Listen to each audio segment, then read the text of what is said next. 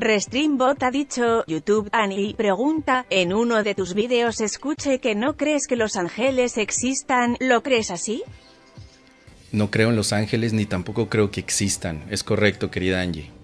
Después de varios años y de practicar el curso de milagros llegué, a esa conclusión.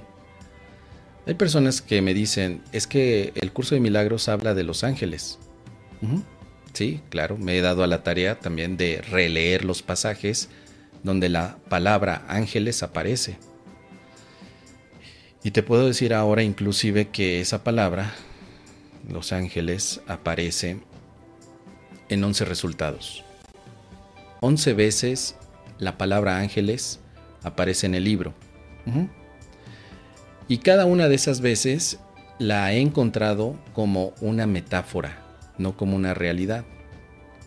Aún así, al mismo tiempo me doy cuenta si me conviene tener la creencia en los ángeles. ¿Para qué me sirve creer en los ángeles? ¿Para ser ayudantes de Dios en mi vida? ¿Ok? En ese sentido, siento mejor que el amor es el ayudante de Dios en mi vida.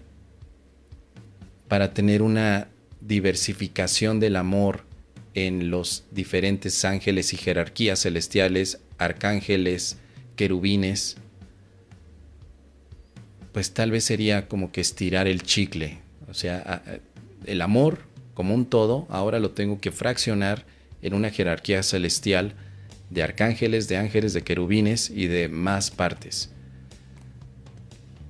Quiero hacerlo, quiero mantener eso, no se me extiende más el árbol de ayudantes espirituales? ¿Por qué no mejor un solo ayudante espiritual? Sí, sé, en ese sentido sí siento que necesito ayuda de un, de un poder supremo espiritual. ¿Por qué le llamaría ángeles? ¿Y por qué no mejor tener un solo ayudante en lugar de muchos? Empecé a reflexionar en eso y yo dije, personalmente a mí no me llama la atención mejor lo hago a un lado. Y antes creía en ellos, por supuesto. Lo sentía. Hoy solo siento al amor. Y con eso estoy completamente satisfecho. No necesito la creencia en los ángeles. No, para mí no es necesario. Ni en los ángeles, ni tampoco en los santos de la religión católica, ni en los santos de cualquier otra religión, ni en los espíritus tampoco. Eh, soy mexicano y en México hay un culto muy grande a la Virgen de Guadalupe, Tampoco yo creo en la Virgen de Guadalupe, tampoco. Yo solamente creo en el amor como un poder superior que me guía. De una manera abstracta, no tiene cara, no tiene formas. Abstracción total. A veces a ese amor le llamo Espíritu Santo, pero no es la palomita que aparece como referencia eh, eh, eh, en los textos bíblicos, ¿no? Para mí Espíritu Santo es una expresión de amor. A veces le llamo vida, a veces le llamo totalidad, a veces también le llamo verdad.